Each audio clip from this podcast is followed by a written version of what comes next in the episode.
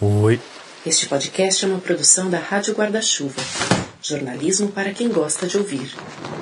Esse episódio vai ser publicado no dia 3 de fevereiro de 2021. Um ano e 363 dias depois do primeiro escafandro chegar aos tocadores. Ou seja, a gente está praticamente comemorando dois anos de podcast. Como você provavelmente já sabe, isso só foi possível porque uma parte dos ouvintes tem apoiado o projeto por meio de uma campanha de financiamento coletivo. Então hoje eu vou gastar dois minutinhos do nosso tempo para falar desse sistema revolucionário que tem fortalecido demais o jornalismo brasileiro. Eu tenho de dizer que quando eu comecei a campanha no Catarse há quase um ano e meio, eu achava que não ia dar em nada, que ninguém ia escolher pagar por um conteúdo gratuito. Mas aí a coisa foi andando e hoje eu virei um entusiasta desse sistema, porque para mim ele ataca um dos maiores problemas da imprensa que é a dependência excessiva da publicidade. E quem consome notícia nem sempre percebe como essa lógica funciona. Mas todo mundo que já trabalhou numa redação sabe que a prioridade do que se vai noticiar está quase sempre ligada aos anunciantes do jornal. Uma boa forma de pensar nisso é olhar para as propagandas mais comuns nos jornalões brasileiros: bancos, concessionárias e construtoras de prédios de alto padrão. E olha só, esse pessoal quase nunca se importa com o que está sendo publicado, com a ideologia do jornal ou coisa do tipo. O que eles querem é que o produto deles seja visto pelos consumidores em potencial. O problema é que esses consumidores são quase sempre de classe média e classe média alta. E isso, no fim, acaba envezando todo o noticiário. Acaba fazendo com que uma chacina na periferia tenha menos peso do que um roubo a banco num bairro rico. E olha só, ninguém vai bater no ombro do repórter que está lá remando e dizer que o jornal não se importa com a chacina na periferia. Mas a reportagem dele vai virar uma nota ou não vai ser publicada.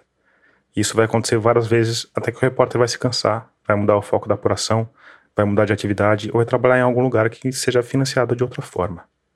E é por isso que eu sou um entusiasta do financiamento coletivo, porque a fonte de renda é pulverizada. Hoje a Rádio Escafandro tem quase 500 apoiadores.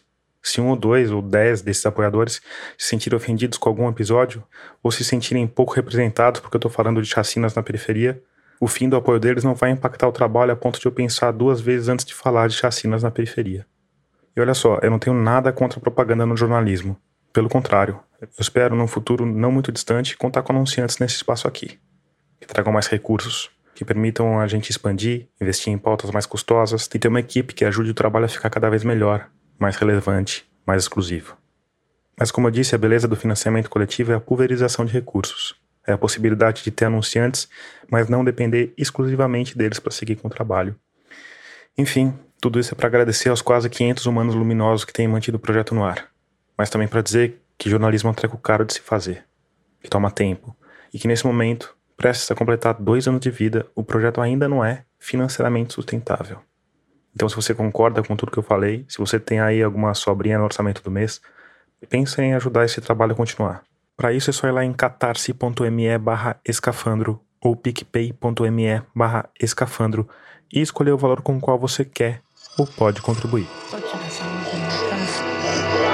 Esse podcast é apresentado por b9.com.br. Hoje eu vou começar falando do fim do mundo. Mas fica tranquilo. Que isso não tem nada a ver com coronavírus, Bolsonaro e coisa do tipo. Mesmo porque esse fim do mundo de que eu vou falar já aconteceu. Isso talvez seja uma surpresa para você, talvez não, mas a verdade é que o nosso mundo já acabou algumas vezes.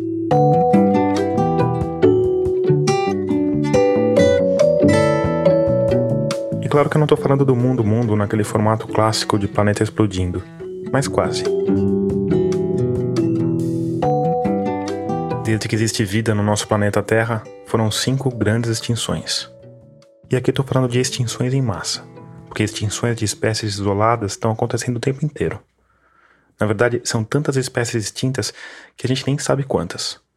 Mas a gente estima.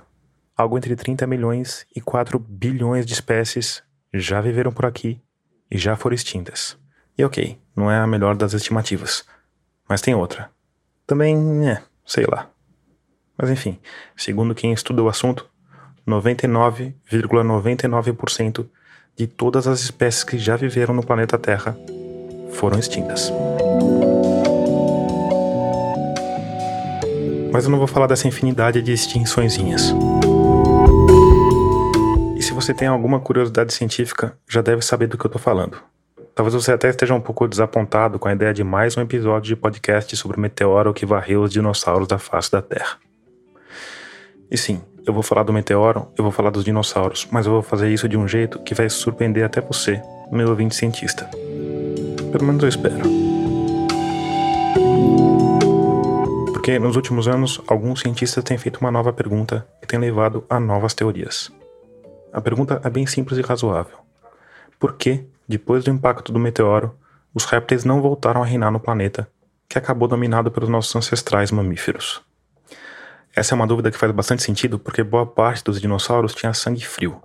Isso significa, entre outras coisas, que eles precisavam se alimentar muito menos, justamente porque não precisavam ficar o tempo inteiro gastando energia para manter a caldeira do corpo aquecida. Por causa disso, os répteis conseguem passar muito tempo sem comer. Tartarugas, por exemplo, sobrevivem anos sem qualquer alimento e sem água.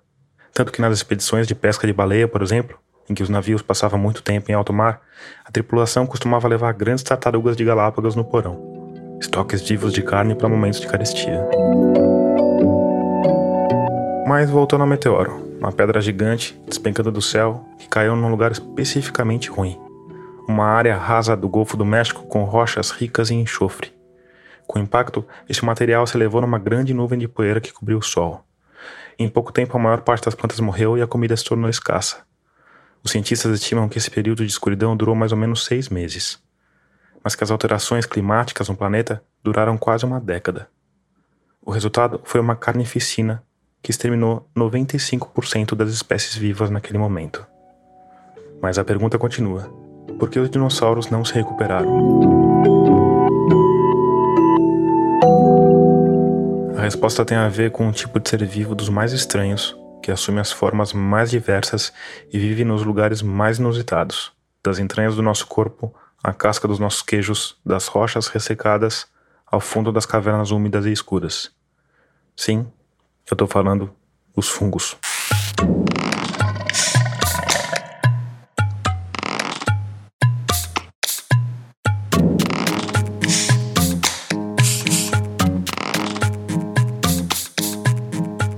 Eu sou Tomás Chiaverini e o 41º episódio de Escafandro já começou.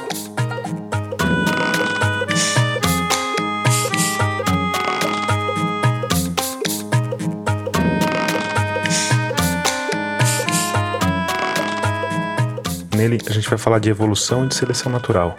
A gente vai falar de como o que aconteceu nos meses e anos que seguiram a morte dos dinossauros talvez tenha determinado muitas das características que a gente tem hoje a gente vai falar de como essas características talvez estejam mudando e mudando rápido.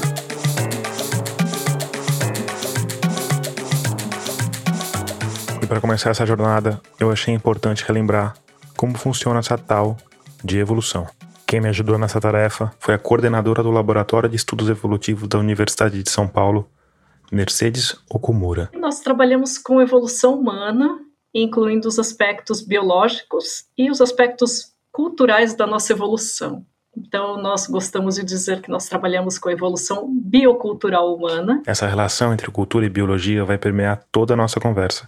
Mas eu comecei pedindo um rápido resumo desse processo que a gente conhece como evolução. A evolução é a mudança ao longo do tempo e a mudança ao longo das gerações de organismos, né? Porque tem mudanças ao longo do tempo que acontecem, por exemplo, quando você nasce, cresce, se desenvolve. Essas são outras mudanças, né? Que são mudanças ontogenéticas, não são mudanças evolutivas. As mudanças ao longo do tempo, então, elas implicam ao longo das gerações de organismos, né? Então, essa nossa evolução biológica é intimamente ligada a isso. E para que a evolução aconteça, você precisa basicamente de três elementos. É muito simples. Você precisa que exista variação na tua população essa variação ela tem que ser de algum modo hereditária e você tem que ter então a reprodução diferencial, né, com a passagem então dessa variação para as próximas gerações. Um dos motores disso é justamente a reprodução sexuada, né, que cria, que mistura as coisas, né? Ah, sim, claro, porque a, a recombinação é realmente é um grande trunfo, né? Você gera uma variação maior a partir dos, dos parentais, né? E lembrando que as fontes de variação é, são principalmente a mutação, né? Então, mutação genética e também a migração. Então, indivíduos que vêm de grupos fora daquela população podem ser fontes importantes de variação também. Essa variação leva a indivíduos mais adaptados e indivíduos menos adaptados. E a briga deles pela sobrevivência é um dos maiores motores da evolução. E eu vou dar um exemplo bem simples. Muito tempo atrás, na África, indivíduos de um certo tipo de ruminante nasceram com pescoços mais alongados do que outros. Com isso, eles alcançavam ramos mais altos das folhagens que serviam de alimento. Por isso, sobreviveram melhor aos momentos de carestia e passaram seus genes adiante. Quanto mais comprido era o pescoço, melhor esses animais se alimentavam e mais aptos a se reproduzir eles ficavam, e mais passavam seus genes adiante, enquanto seus competidores de pescoço curto morriam de inanição, e eis que a seleção natural nos deu esse estranho bicho chamado girafa. E a gente está acostumado a estudar esses exemplos nos livros de biologia da escola como algo distante, algo que mudou o mundo que a gente vive num caminho lógico com uma direção certa. Mas não é bem assim. Primeiro, é importante lembrar que a evolução continua.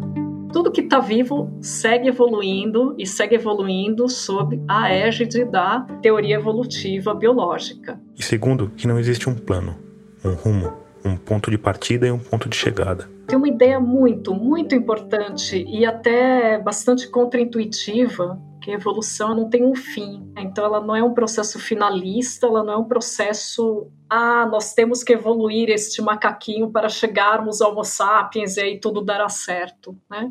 Uma, que é uma visão religiosa, né? A evolução religiosa tem esse, esse pensamento, né? É, mas não necessariamente. Quando a gente olha para a evolução de determinadas linhagens ao longo do tempo, é difícil, às vezes, a gente descolar esse pensamento de uma linha de chegada. Então, você olha a evolução, por exemplo, os cavalos, todo mundo sabe que saem de um ancestral que é um cavalo pequenininho, e daí vai crescendo, aumentando de tamanho né, ao longo do tempo geológico, e aí dá a impressão que você realmente tem como se fosse assim, uma direção, né, um, um futuro, pensando assim, nossa, esse cavalinho pequeno um dia vai ser uma espécie grandona e bonita e vai ser usada pelos homo sapiens como tração, né, como carga, como transporte, não é nada disso, né? Então, quando a gente olha para a nossa evolução, também é difícil descolar essa ideia de uma finalidade, e é muito difícil também porque por um, um acaso, né, nós somos os últimos é, sobreviventes de uma linhagem que no passado foi muito mais diversa. Então, se você voltasse no tempo para a África, em torno de, sei lá, 4 milhões de anos ou 2 milhões de anos, iam ter criaturas né, que foram nossos ancestrais diretos ou indiretos, mas ia ter uma miríade de espécies semelhantes mais ou menos né, a nós, e agora só somos nós, não tem mais nenhuma outra espécie humana na face da Terra. Então é difícil a gente se descolar dessa ideia de que né, nós somos os sobreviventes e só sobramos nós porque somos incríveis e tudo mais. Por fim, a gente precisa falar do acaso. Muita gente pensa em evolução biológica e já pensa na seleção natural, né? Isso é um grande legado de Darwin, né? Com a ideia da seleção natural.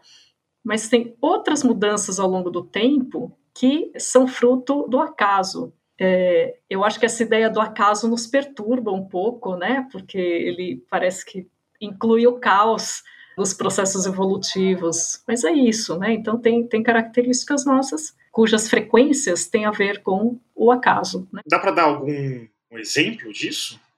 Pensa nos tipos sanguíneos. Eles não têm muita importância né, na nossa adaptação ao meio. E, no entanto, estão lá, né? E tem uma variação na população e tem frequências diferentes desses tipos sanguíneos na população.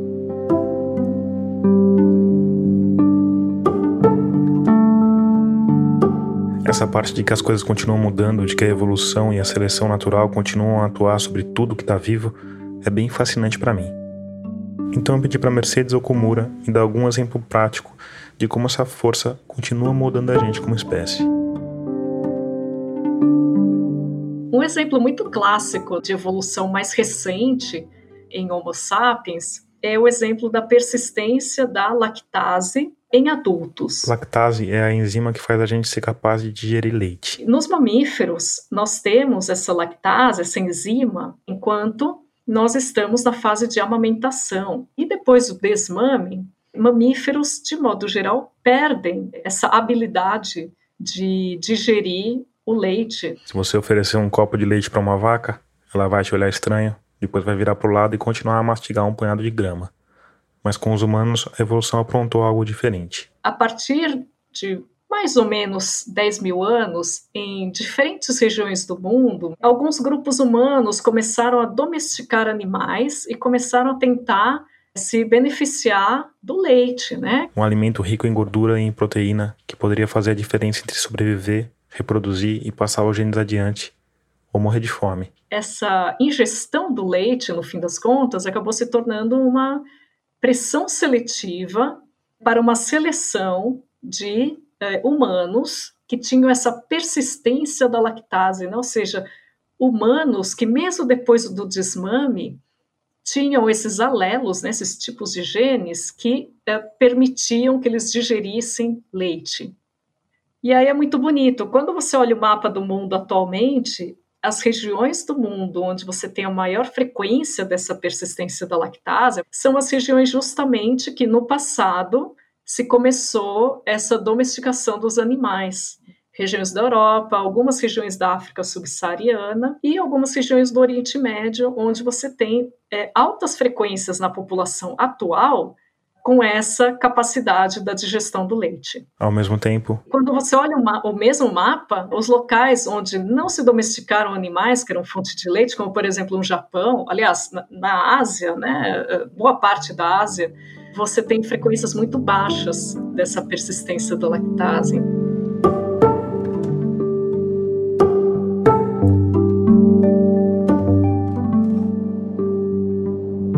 Esse exemplo do leite é especialmente interessante, porque tem um componente genético nessa história.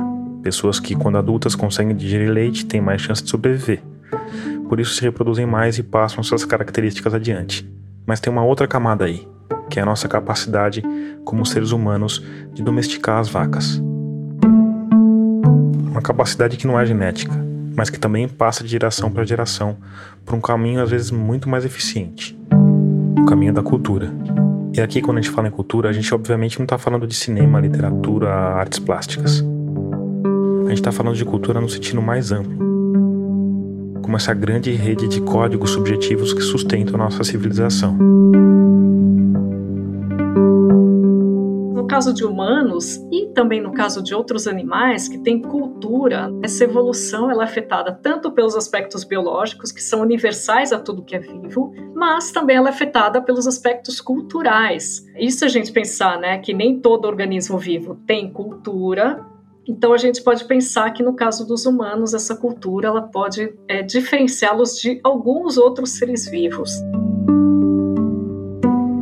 por exemplo, grupos que têm piores condições socioeconômicas, eles são mais atingidos pela pandemia, né? E aí a gente pode pensar então nessas variações, como variações que são de cunho muito mais cultural do que é, biológico, no caso. Tá? E aí a gente tem um, uma outra camada que é a vacina, né? Com certeza, né? A vacina é um jeito artificial maravilhoso de você driblar a seleção natural. É, mas além da vacina, outras coisas é, muito mais simples, né, que às vezes a gente nem pensa muito a respeito. Então, saneamento básico, medidas sanitárias, medicamentos que te ajudam aí a atenuar o processo infeccioso.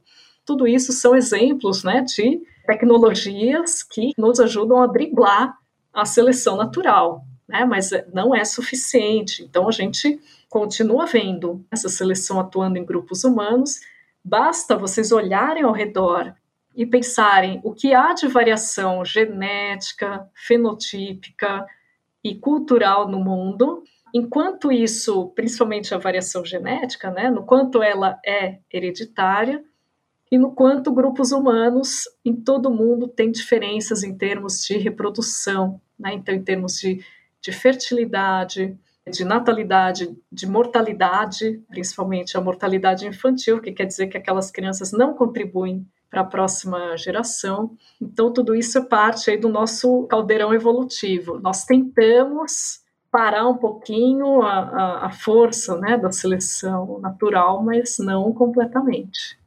E será que são inversamente proporcionais, no sentido de que cada vez que eu aumento a cultura, eu diminuo a seleção natural? Isso realmente depende, porque tem elementos na cultura que devem ser neutros em termos das forças evolutivas, e tem coisas culturais que elas são mal adaptativas, né? Então que elas, ao contrário, elas não são muito. Tipo a selfie, a quantidade de gente que morre caindo do penhasco porque foi tirar selfie. É, pois é, a selfie é uma delas, né? Comportamentos de risco em geral, eles são bons displays e tem longa discussão, né, sobre como esses comportamentos de risco podem ser úteis ou talvez relacionados à seleção sexual. Então, você se coloca em risco para mostrar que você é um parceiro incrível, tem muita testosterona, tudo mais, mas também você pode morrer fazendo isso. Porque assim, se o leão marinho é violento e consegue arrancar a cabeça dos outros com a presa, ele provavelmente vai atrair mais fêmeas. Mas se o cara dirige rápido hoje em dia, que é um comportamento agressivo parecido, ou se ele briga no bar, acho que as fêmeas humanas não são mais suscetíveis a esse tipo de comportamento, né? É, depende, aí tem esse fator cultural.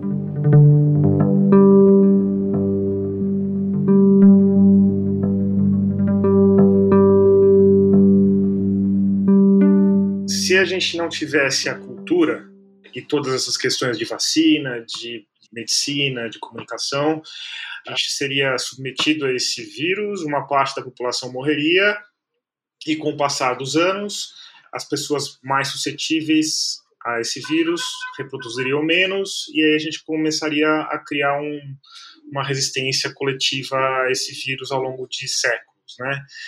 Aí a gente tem uma, um, uma série de outras coisas que resolvem isso mais rapidamente. E aí, como você disse, a gente está subvertendo a, a, a seleção natural, né? Como é que fica a evolução nesse caso, sabe? Ou, ou isso eu imagino que acontece em várias esferas da nossa, né? As pressões genéticas estão cada vez menos fortes, não? É, eu achei esse seu panorama bem otimista, né? De pensar, ah, se a gente deixasse a seleção natural correr solta com, com a pandemia, ao longo das gerações, né, nós íamos ter humanos mais resistentes, mas também às vezes você deixa a seleção natural correr solta e você tem extinção de populações ou até mesmo da espécie inteira. Tem os exemplos incríveis ao longo do tempo geológico, extinções em massa, né? E extinções assim de grupos que eram incrivelmente diversos, incrivelmente bem adaptados. Aqueles grupos, né, que a gente fala que eram ah, os reis do oceano, os reis do grupos que se você tivesse que apostar suas fichas, você diria não, não, isso aqui nunca vai se extinguir, mas de repente vem um evento de extinção e acaba tudo.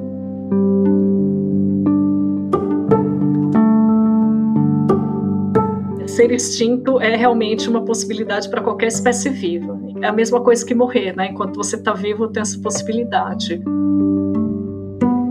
Não é necessariamente ruim, né? A extinção ela é um processo que, no fim das contas, ela vai sempre abrir um nicho, né? Um determinado ambiente que aquele organismo dominava e esse ambiente, entre aspas, livre, né, essa liberação de um nicho ecológico pode é, estimular uma diversidade, né, uma ocupação daquele nicho. Então a gente tem que ah, sempre pensar em termos da diversidade da vida. A extinção, assim como a origem das espécies, é parte do fenômeno do, do mundo vivo. Né?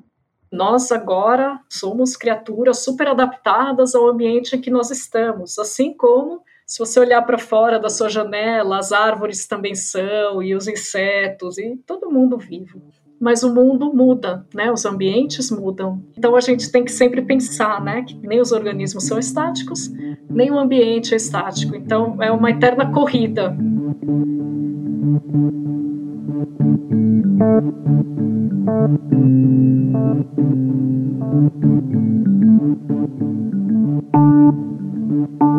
Na década de 1960, um geólogo americano chamado Bob Christensen estava encafifado com um problema que não parecia incomodar seus colegas, apesar de ser um grande problema, que estava lá, na frente de todo mundo.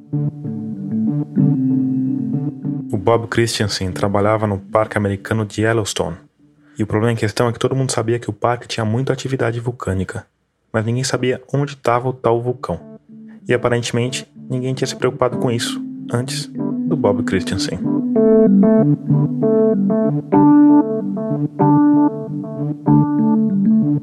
Existem basicamente dois tipos de vulcão. O mais famoso é aquele de formato cônico do Monte Fuji ou do Monte Kilimanjaro. Existem mais ou menos 10 mil desses pelo planeta. Mas tem um segundo tipo, que não tem esse formato de montanha. São vulcões tão poderosos que explodem de uma vez, formando uma cratera gigantesca chamada caldeira. O vulcão do Parque do Yellowstone era desse segundo tipo, porque não tem nenhuma montanha cônica por ali. Mas ninguém nunca conseguia encontrar a tal da caldeira. Aí, por coincidência, nessa mesma época, a NASA estava testando uma nova câmera para tirar fotos aéreas de grandes altitudes. Eles fotografaram o Parque Yellowstone, que é um dos lugares mais bonitos do mundo, e mandaram uma cópia dessas fotos para o parque, talvez para eles usarem como divulgação ou alguma coisa do tipo. E aí, na hora em que bateu os olhos nas tais fotografias, o Bob Christensen percebeu que a busca dele tinha chegado ao fim. Ele finalmente pôde enxergar a cratera do vulcão, que era simplesmente o parque inteiro.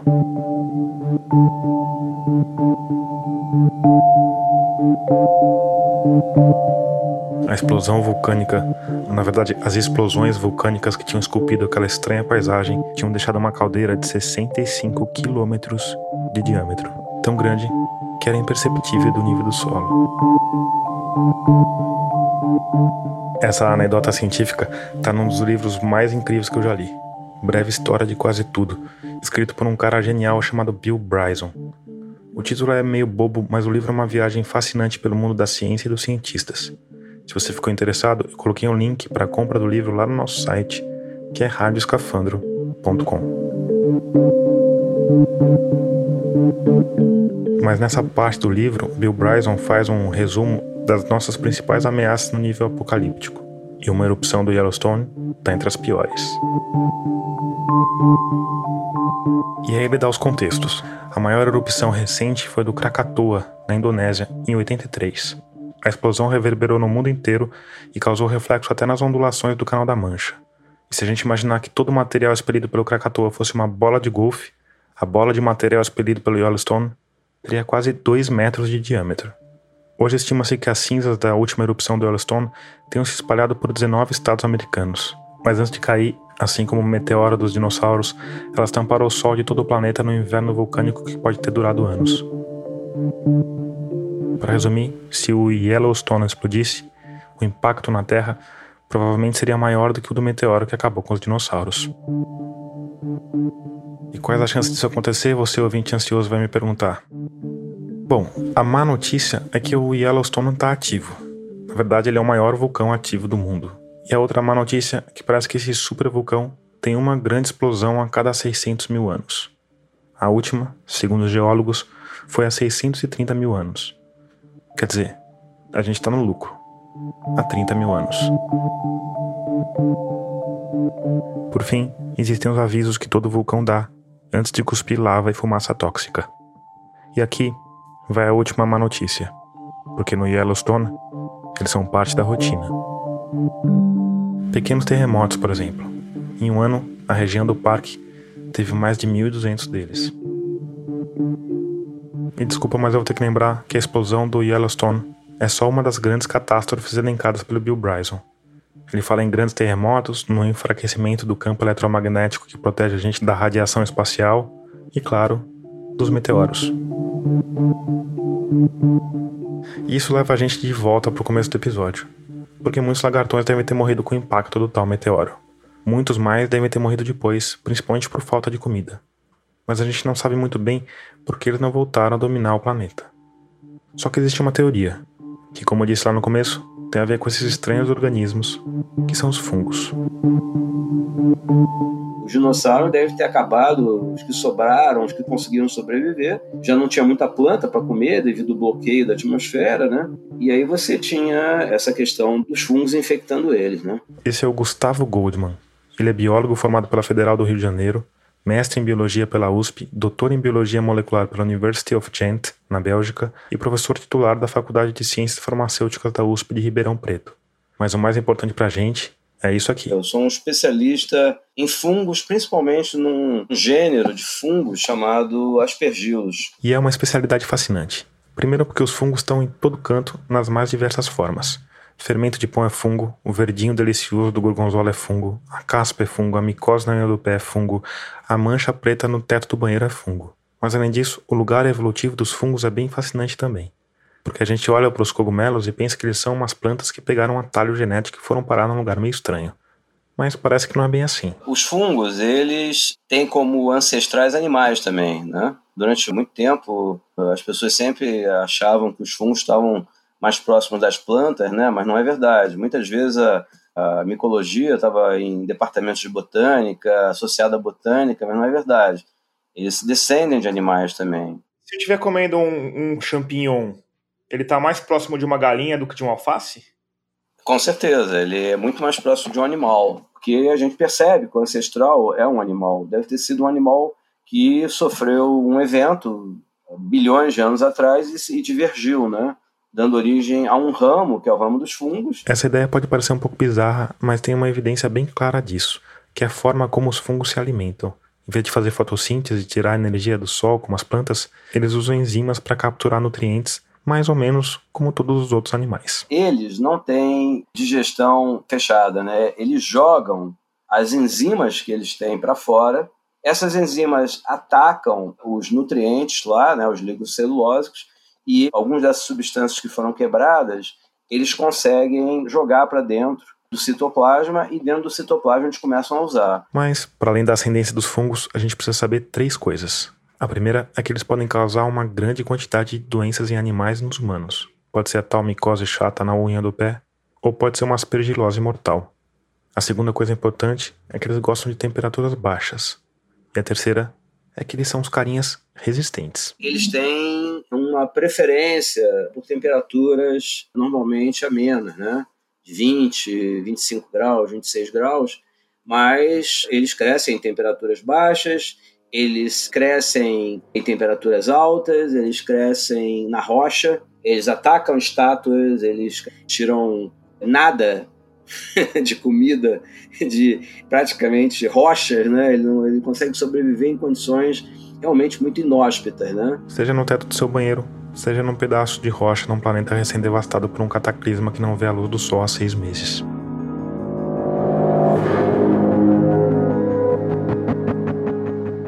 E assim, por um longo período após o impacto do asteroide, a Terra virou uma grande bola de mofo.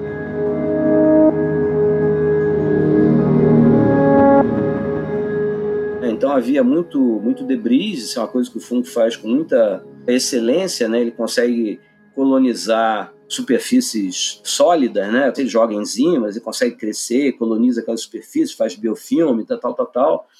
E aí deve ter existido uma atmosfera carregada de esporos, né?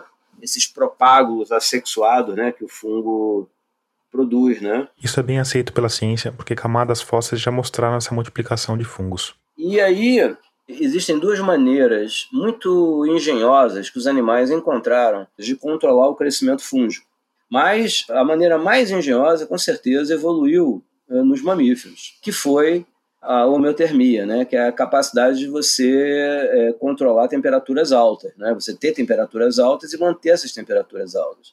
Essa é uma, é uma estratégia porque a maior parte dos fungos eles crescem em temperaturas amenas, né, eles não conseguem crescer muito bem acima de 35 graus, 37 graus, sendo que aqueles que conseguem crescer a 36, 37 graus, 38 graus, são termotolerantes, isso é um traço, inclusive, de virulência, né? O cara consegue crescer em temperatura mais alta. E o segundo evento foi a evolução do sistema imune. Então, se você não tem sistema imune, você é facilmente invadido por um fungo. É, geralmente fungos que conseguem sobreviver, são termotolerantes, né? Aí entrou em cena um microbiologista nascido em Cuba e radicado nos Estados Unidos, chamado Arturo Casadeval. O que o Casadeval começou a perceber, né, é que, do ponto de vista de datação geológica, né, você tem uma emergência muito grande dos primatas e também dos fungos. Né? Com a tecnologia que a gente tem hoje, a teoria do Casadeval é impossível de ser comprovada porque os vestígios de uma morte por fungo não ficam aparentes nos fósseis, e porque os fósseis pós-meteoro são uma parte pequena de tudo que a gente encontra. mas é uma bela teoria. Primeiro, porque, como Gustavo Goldman explicou, a temperatura já cria uma barreira natural. E segundo, porque durante esses meses pós-hecatombe, os répteis não conseguiram usar o truque da febre por insolação, que é aquecer o corpo no sol justamente para matar esses visitantes indesejados. Lagartear, no caso. Por isso, nos meses após o impacto, é provável que os lagartões que sobreviveram tenham sofrido muito com fungos. Essa aí foi talvez a extinção não documentada a extinção hipotética mais bem conhecida que possivelmente né, os fungos criaram, que a gente costuma chamar de uma extinção putativa. Né? A gente não sabe se eles causaram mesmo, mas é uma teoria extremamente atraente. Né? Mas nós temos documentadamente, nós temos extinções de répteis por fungos, hoje em dia.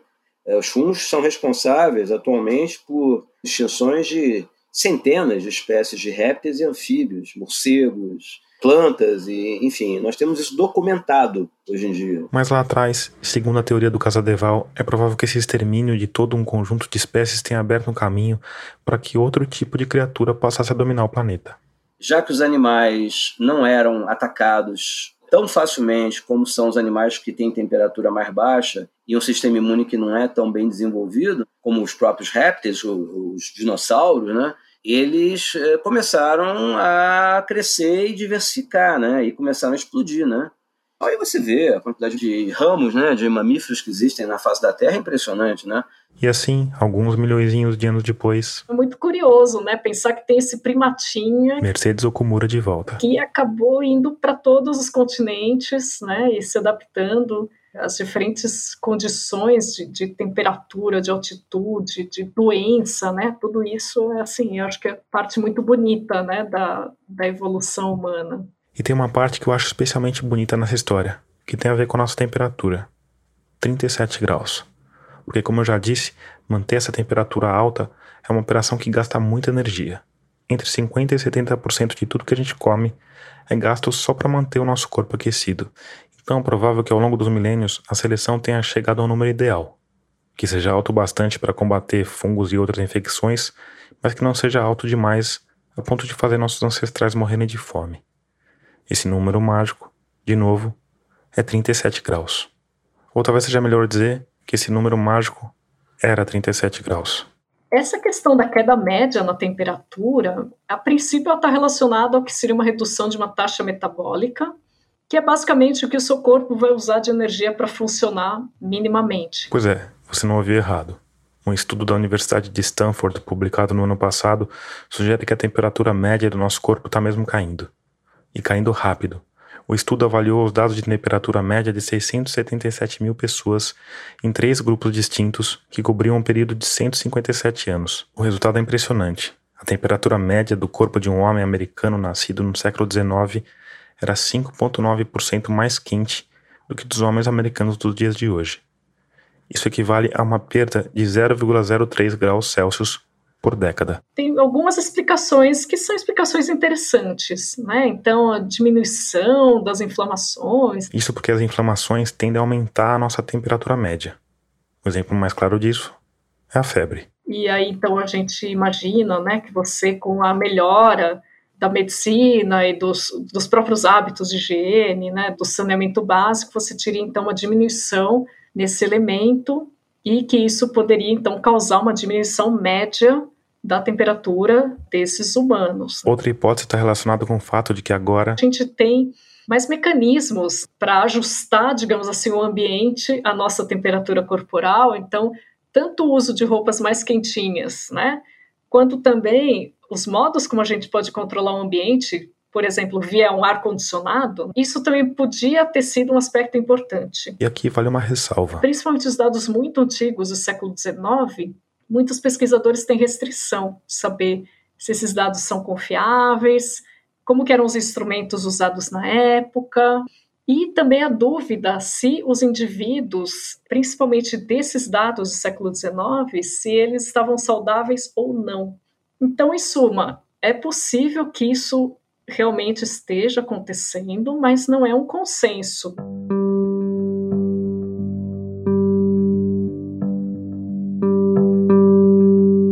Mas, outra vez, é uma bela teoria, né? Pensar que essa complexa mistura de genética e cultura continua fazendo a gente se adaptar ao mundo. Por outro lado, isso não seria exatamente uma surpresa. Como espécie, nós, Homo sapiens, somos incrivelmente bem-sucedidos. Tem humanos em todos os continentes, o que hoje para a gente é normal, mas é meio estranho, porque primatas são, a princípio, animais de regiões principalmente tropicais e subtropicais. Basta ver a distribuição de outros primatas que não humanos no mundo atual. Né? Segundo a Mercedes Okumura, essa capacidade de adaptação que levou a esse crescimento exponencial, a esse espalhamento pelo planeta inteiro, tem a ver com a mãe de todas as mudanças culturais, ocorrida há mais ou menos 10 mil anos, que foi a invenção da agricultura e a domesticação das plantas. Então, quando vocês olharem aí pela janela, para quem mora nas grandes cidades, nas megalópolis, lembrem, tudo isso é uma consequência dessa humilde, digamos assim, domesticação das plantas. Que, por sinal, não foi uma boa só para a gente. As plantas e animais que nós domesticamos a partir de 10 mil anos se deram muito bem como espécie. Né? A gente não imagina que, por exemplo, as galinhas vão ser extintas no futuro próximo, porque elas têm um interesse para nós. Né? E o mesmo não pode ser dito, por exemplo, do mico-leão. Né? Então, essas extinções elas também variam agora. Né?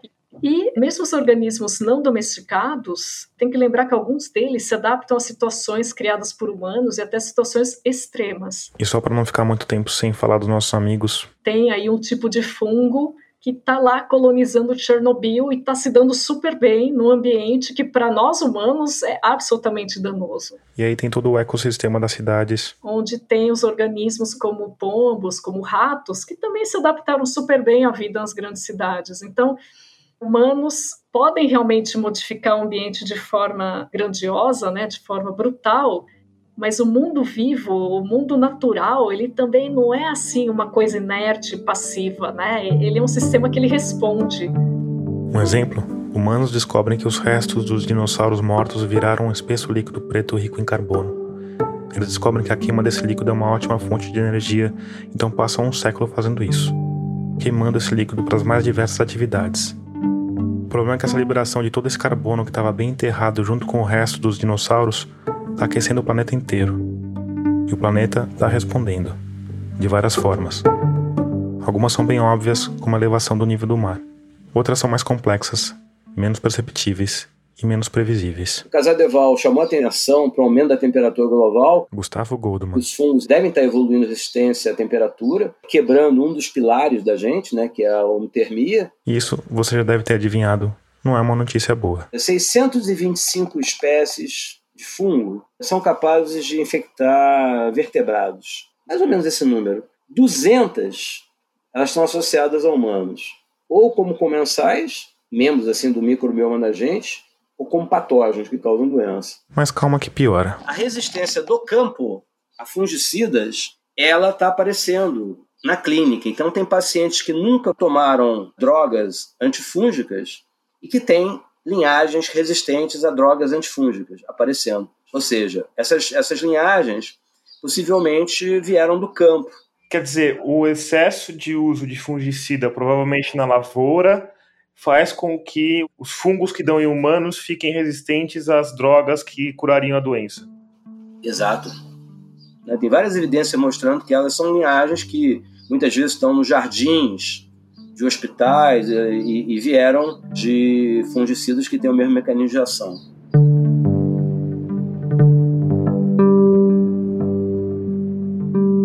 As nossas ferramentas e a nossa cultura né, acabam nos dando elementos. Mercedes Okumura de volta. Para sermos predadores, né, para sermos criaturas é, que podem causar um impacto grande nos ambientes. Isso não tem só a ver com, com essa nossa evolução mais recente, né, de sermos muitos, pós-agricultura, mas tem as evidências de locais onde Homo sapiens chegaram, nesses grupos pequenininhos mesmo, né, de caçador-coletor, mas que, por exemplo, extinguiram é, parte da fauna de um local se pensa, por exemplo, será que a chegada de Homo sapiens na América tem a ver com a extinção de megafaunas? Então, é complicado. Realmente, a impressão que dá é que nós, nós temos um, impacto grande né, nos ambientes quando chegamos.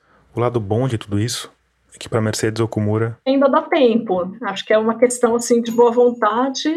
Agora, é, realmente não sei o que, que o futuro nos reserva, mas o fato é que nós estamos em vantagem, né? No sentido que nós sabemos o que pode acontecer. Isso, assim, tem tem uma questão científica e tem uma questão filosófica também importante, né? Nós entendemos, ou pelo menos tentamos, né, entender quem nós somos, tentamos e estudamos e discutimos loucamente, né, qual é o nosso papel no mundo. Nós conhecemos como que o mundo vivo funciona, né? Nós conhecemos como que o mundo em geral, né? Então, incluindo aí a, tudo, né? A origem do nosso universo, a origem da nossa galáxia, do nosso planeta. Então acho um pouco irônico, né, que nós não consigamos assim nos organizar minimamente para tentar preservar, né, para tentar entender como que isso funciona como um sistema e para tentar minimamente não interferir ou pelo menos interferir assim o mínimo possível em outros aspectos biológicos, né? A gente falou muito sobre extinção, né? Até mais do que eu achei que ia falar. Então tem uma coisa importante: a extinção ela é parte do mundo vivo, assim como a origem das espécies. As espécies elas se originam, eventualmente elas se extinguem, né? Mas eu acho uma pena que a gente acabe sendo responsável pela extinção de tantas espécies e de tantos é, ambientes, né? De, de tantos é, mundos, digamos assim, que, que existem no nosso planeta. Né? Isso é um pouco irônico se a gente pensar que nós somos possivelmente a única espécie que tem um conhecimento sobre, sobre esse planeta, sobre esse mundo vivo. A espécie que mais degrada é a, é a única que tem consciência de que está degradando. Essa é a ironia. Pois é, mas ao mesmo tempo, talvez essa consciência possa ser usada a nosso favor. Uma vez que você tenha consciência do processo que está acontecendo, nós podemos realmente criar a destruição ou impedi-la, né, ou, ou diminuí-la.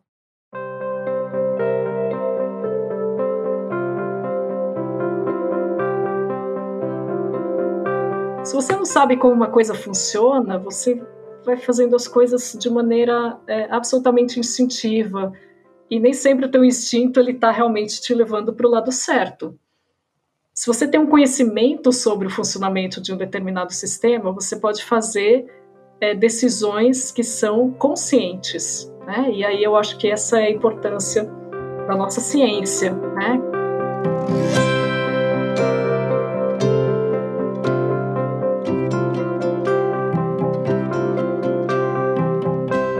E a ciência e os cientistas estão aí, queimando os miolos pelos laboratórios afora, tentando entender e explicar o mundo.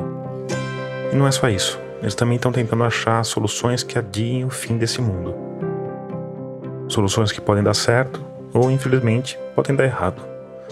A boa notícia, se é que a gente pode chamar assim, é que a ciência também está pensando no que fazer se tudo der errado, que é basicamente subir no foguete e ir atrás de outro planeta. Se você acha que essa ideia parece coisa de ficção científica, bom, você tem toda a razão. Mas isso não quer dizer que ela não esteja sendo posta em prática. Agora, enquanto você me escuta. Mas eu não vou falar mais sobre isso aqui, porque esse é o assunto para daqui a 15 dias, no nosso próximo episódio.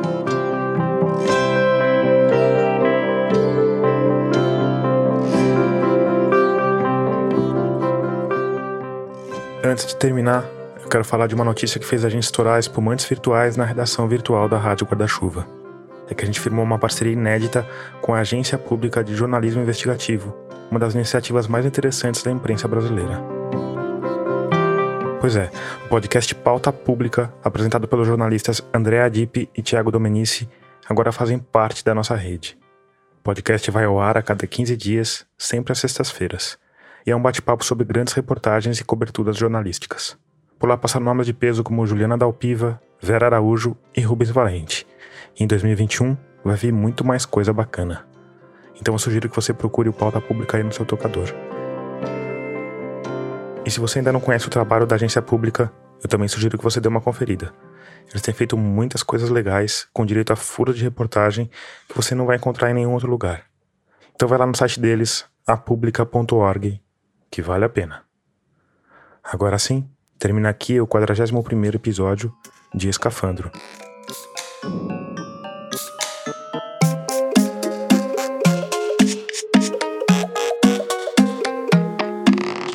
A trilha sonora tema repaginada para essa nova temporada é do Paulo Gama. A mixagem de som do Vitor Coroa.